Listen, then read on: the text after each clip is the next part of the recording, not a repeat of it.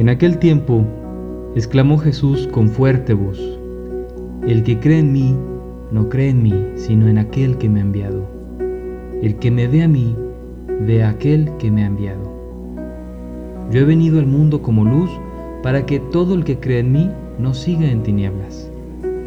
Si alguno oye mis palabras y no las pone en práctica, yo no lo voy a condenar, porque no he venido al mundo para condenar al mundo, sino para salvarlo.